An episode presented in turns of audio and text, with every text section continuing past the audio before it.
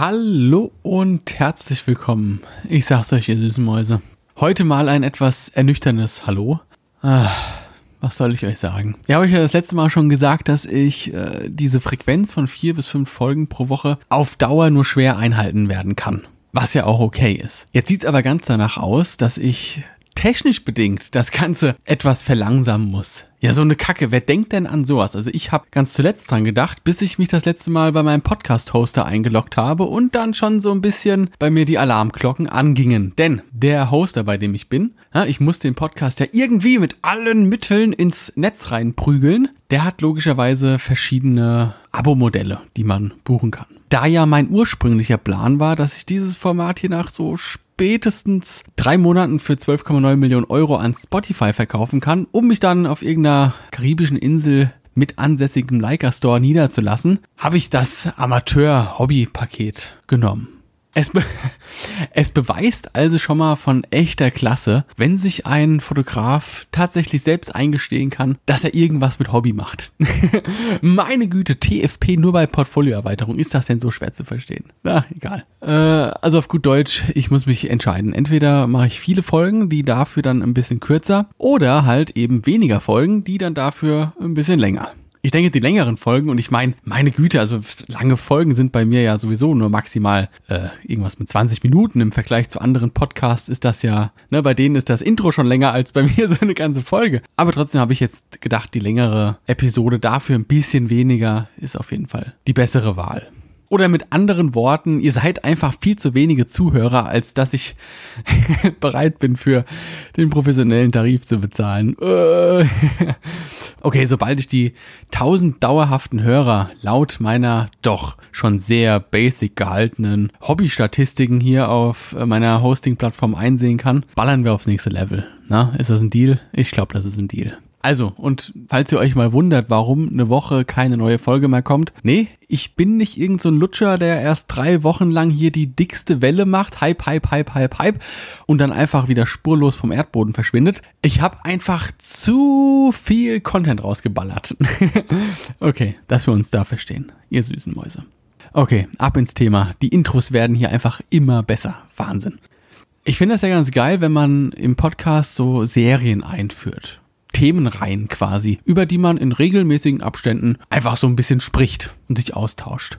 Das würde ich hier dann auch gerne ein bisschen mehr etablieren. Ich habe ja schon mit der Datenschutzreihe so ein bisschen angefangen und Social Media ist ja im Prinzip auch eine Reihe, auch wenn die natürlich übergeordnet ein riesiges Thema ist. Aber so eins, zwei Themen könnten ja noch ganz gut hier reinpassen. Da hätten wir noch Platz für, glaube ich, ne? Also würde ich vorschlagen, nehmen wir als weiteres Thema noch die Archivierung von Bildern mit auf beziehungsweise wie man ein grundfestes Bilderarchiv aufbaut und vor allem, und das ist fast schon am wichtigsten, ohne riesigen Aufwand und ständigen Arbeiten, Wartungsarbeiten irgendwie am Leben erhalten kann. Ich will über das Thema sprechen, nicht weil ich selbst irgendwie so ein krasser Experte darin bin, sondern ganz im Gegenteil, ich bin selbst irgendwie noch so auf der Suche nach einem für mich idealen System mit welchem man dauerhaft arbeiten kann. Wäre doch dann ganz geil, wenn man das auch quasi mit euch da draußen teilen kann. Vielleicht habt ihr euch noch gar keine Gedanken darüber gemacht, vielleicht ist es euch bisher egal gewesen, vielleicht habt ihr aber auch schon ein geiles System und denkt euch jetzt hier, ach, leck mich doch am Arsch, ich höre wieder AWFNR. Egal.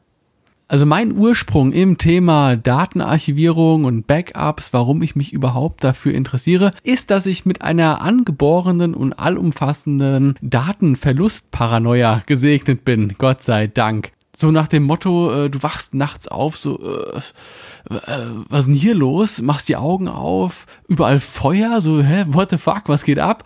Und du springst auf, rennst vom Bett los, ne, die Berge von Geld, die sich in deiner Wohnung versammeln, die brennen, Wertgegenstände brennen, Menschen liegen verletzt auf dem Boden, du springst über sie hinweg, rennst die Treppe runter, schnell ins Büro, springst durch den brennenden Türrahmen, greifst im letzten Moment nach deinem PC und ziehst kurz bevor die Decke zusammenfällt noch deine Backup-Festplatte raus. So eine Art von Paranoia habe ich am Start und deshalb muss ich mich darum kümmern, dass ich nicht irgendwann alles verloren habe, was mir doch so sehr am Herzen liegt. Nämlich die Bilder und damit verbundenen Erinnerungen. Die kann nämlich keiner wiederbringen. Aber wer sich von euch schon mal so ein bisschen um das Thema gekümmert hat oder mal so geschaut hat, was es da gibt, der wird selbst wissen, dass sobald man da anfängt, ein bisschen zu googeln und zu YouTuben, dann landen wir relativ schnell bei Tutorials und Testberichten zu NAS-Systemen viel weiter in die Materie geht das ja dann meistens nicht, wenn wir ehrlich sind. So nach dem Motto, kauf den nass und alles ist gut und super toll und läuft. Aber was ist denn, wenn deine Ordnerstrukturen kacke sind? Oder du unwissentlich eben nicht alle Bilder synchronisierst? Oder was bringt dir das geilste 8-Bay-NAS-System, äh, wenn du am Ende des Tages nicht mehr das findest, was du gerade suchst? Also müssen wir uns im Prinzip, bevor wir uns auch nur in die Nähe eines NAS-Systems bewegen, wohl oder übel am Anfang der Zeit beginnen. Und Josef Nietzsche sprach, es ist Licht auf meine asphaltbeschichtete Zinkplatte gefallen. Okay, so weit vorne müssen wir dann auch nicht wieder anfangen. Aber trotzdem, jede Sammlung, jedes Archiv und jede Ordnerstruktur beginnt ja trotzdem irgendwo bei Adam und Eva nämlich mit dem Import von Rohdaten, die auf einer SD-Karte gespeichert sind oder auf einer externen Festplatte, auf deine rechnerinterne Festplatte falls ihr jetzt nicht roh fotografiert, falls ihr so JPEG-Only-Typen seid, diese alternativen Hippies, äh, könnt ihr die Folge jetzt eigentlich schon ausmachen, weil ich bin ja seit neuestem auch äh, JPEG-Only-Fotograf in Teilzeit und habe für mich schon herausgefunden, dass man das auch besser örtlich voneinander trennt. Rohdaten sollte man immer einzeln behandeln als JPEGs. So viel Erfahrungswerte kann ich jetzt hier schon mal verraten. Ich habe die auch erst seit April, aber das ist momentan das System, was sich für mich so am besten anfühlt. Auch wenn ich mir noch nicht ganz sicher bin, ob ich damit schon so hundertprozentig zufrieden bin. Denn der große Vorteil von Rohdaten und JPEGs in Anführungsstrichen räumlich voneinander zu trennen, ist ja im Prinzip der, sollte mal an deinem Rechner irgendwas an Arsch gehen, besteht die ganz große Chance, dass eine der beiden Hälften überlebt hat. Sind die Rohdaten weg? Ist es zwar ärgerlich, aber ist es okay, wenn du die entwickelten und hochauflösenden Bilder schon exportiert und abgespeichert hast. Dazu aber dann in einer späteren Folge darauf aufbauend mehr. Wenn nur die JPEGs weg sind, ist es eigentlich noch viel weniger schlimm, weil hier kann man ja dann ganz einfach in Lightroom oder Capture One oder sonst, mit was ihr sonst halt so arbeitet, reingehen und die fehlerhaften Bilder einfach mit den schon bestehenden Einstellungen nochmals exportieren. Easy peasy. Also los geht's. Rohdatenimport. Und ihr müsst euch jetzt das so ein bisschen YouTube-mäßig vorstellen, dass ihr jetzt so eine, so eine geile Bildschirmaufnahme vor euch habt. Ich sitze so an meinem dicken Mac und ne, was kostet die Welt? Und unten links ist so ein ganz kleines Fenster, in dem ich eingeblendet bin. Gerne auch oben ohne. Das, das überlasse ich dann einfach eurer Fantasie, ne?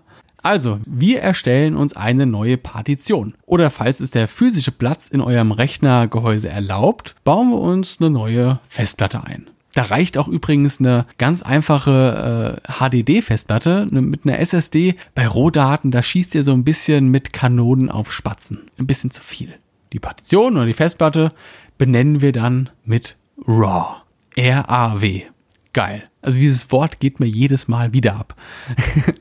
Okay, soweit so gut. Im ersten Schritt unterteilen wir unseren RAW-Ordner erst einmal in Kameras, die wir besitzen, mit denen wir RAW fotografieren. Das heißt, ihr macht für jede Kamera, die ihr besitzt, einen Ordner und benennt diesen Ordner nach eben dieser Kamera und ganz wichtig auch nach der Modellbezeichnung, dass man da nicht irgendwie durcheinander kommt, solltet ihr zum Beispiel zwei Sonys oder acht Leicas haben oder sowas. Übrigens arbeite ich nur nach Kameramodellen beim Import beziehungsweise auf der RAW-Festplatte. Alles, was im Nachhinein exportiert wird, wird nur zeitlich geordnet. Und genau das ist dann auch der zweite Schritt. Wenn ihr jetzt den Kameraordner habt, beispielsweise Sony Alpha 7, dann öffnet ihr den und erstellt einen zweiten Ordner. Den benennt ihr dann nach dem aktuellen Jahr. Jetzt haben wir ne, 2020, also nennen wir den Ordner schön 2020. Jetzt gehen wir in den Ordner 2020 rein und in diesem Ordner werden wir dann unsere Projekte in einzelnen Ordnern abspeichern. Ich sage auch ganz klar, dass wir in dieser Ordnerstruktur jetzt nur nach Projekten gehen. Ein Projekt ist für mich ein Job, wenn ich auf einer Reise war, wenn ich einen Ausflug gemacht habe. Einfach irgendetwas, wo ich viele Bilder am Stück gemacht habe, die ich zum Großteil auch speichern möchte.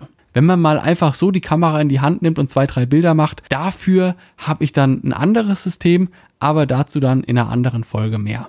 Ne, deshalb dieses Serienmodell im Podcast, da muss man nicht alle Themen so ganz schnell hintereinander abrattern und kann sich schön Zeit lassen. Also, wir gehen heute, heute ist der 1.7.2020, gehen wir schön zum Sonnenuntergang ein bisschen im Wald spazieren. Ne, wir nehmen unsere Sony Alpha mit und knipsen ein paar stabile Waldbilder.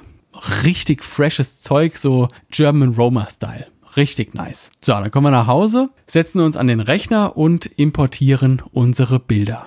Dazu habe ich übrigens auch schon eine Folge gemacht, wie man ein bisschen progressiver Bilder importieren kann. Gerne auch mal reinhören, wer es nicht schon getan hat. Also, wir markieren uns die Bilder und kopieren sie uns in die Zwischenablage. Dann öffnen wir wieder unseren RAW-Ordner, das Jahr 2020, und erstellen im Jahr 2020 einen neuen Ordner, den benennen wir dann 2020-07 Leerzeichen Waldspaziergang.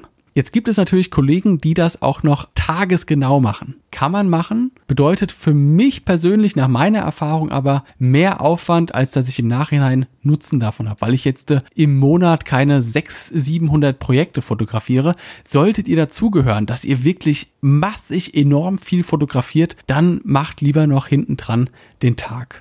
Ansonsten ist es für mich unnötig im Prinzip, weil Datum und so weiter ja letzten Endes in der EXIF-Information der Rohdatei sowieso abgespeichert. Also kopiere ich jetzt alle Bilder in den 2020-07 Waldspaziergang-Ordner und auch hier nochmal Jahr, Monat, Tag immer in der Anordnung. Ich habe das jahrelang wirklich falsch gemacht und habe es halt schon so, wie ich es mein Leben lang gewohnt war, Ordner nach normaler Datumsschreibweise benannt, also 0107 2020 oder 3109 2019 und aber spätestens, wenn ihr hier nach Datum sortieren wollt, kommt ihr in eine Zwickmühle, weil es wird ja immer von links nach rechts sortiert. Das bedeutet, euer Betriebssystem fängt bei der ersten Zahl an und sortiert dann darauf folgend. Ne, wenn ihr es von hinten aufwickelt, bekommt ihr immer eine schön saubere Anlistung von Jahr, Monat, Tag. Easy. Richtig geil. So, war doch bis jetzt alles gar nicht so schwer. Im nächsten Schritt öffnen wir Lightroom oder je nachdem, welches Katalogprogramm ihr benutzt. Ich habe für meine Sony benutze ich Capture One und für die Leica Lightroom, aber es, im Prinzip ist ja egal. So, dann importiert ihr den übergeordneten RAW-Ordner. Das ist ganz wichtig, dass ihr eben auch in der Katalogansicht eures Programms eine schöne Übersicht habt. Und auch da, ohne jetzt im Dateisystem rumzumachen, schön von Ordner zu Ordner wechseln könnt. Dann importiert ihr das, dauert vielleicht kurz, bis der sich da alle Informationen reingezogen hat und Vorschaubilder generiert hat und bla bla bla. Ihr kennt das ja. So, und wann immer ihr irgendwo wart, im Urlaub, auf einer Reise, könnt ihr euch dann eure Bilder importieren, einen gesonderten Ordner in dem speziellen Jahr erstellen und einfach die Bilder reinkopieren. Dann geht ihr in euer Bildbearbeitungsprogramm, macht einen Rechtsklick auf RAW, klickt auf Synchronisieren und dann zieht er sich die Bilder samt den Ordnern alle ganz automatisch rein. Pah, total easy und es sieht einfach geil aus. Also es ist einfach immer wieder schön anzusehen, wenn ich da links in meiner, in meiner Lightroom-Konsole so die Übersicht habe, meiner Ordnerstruktur.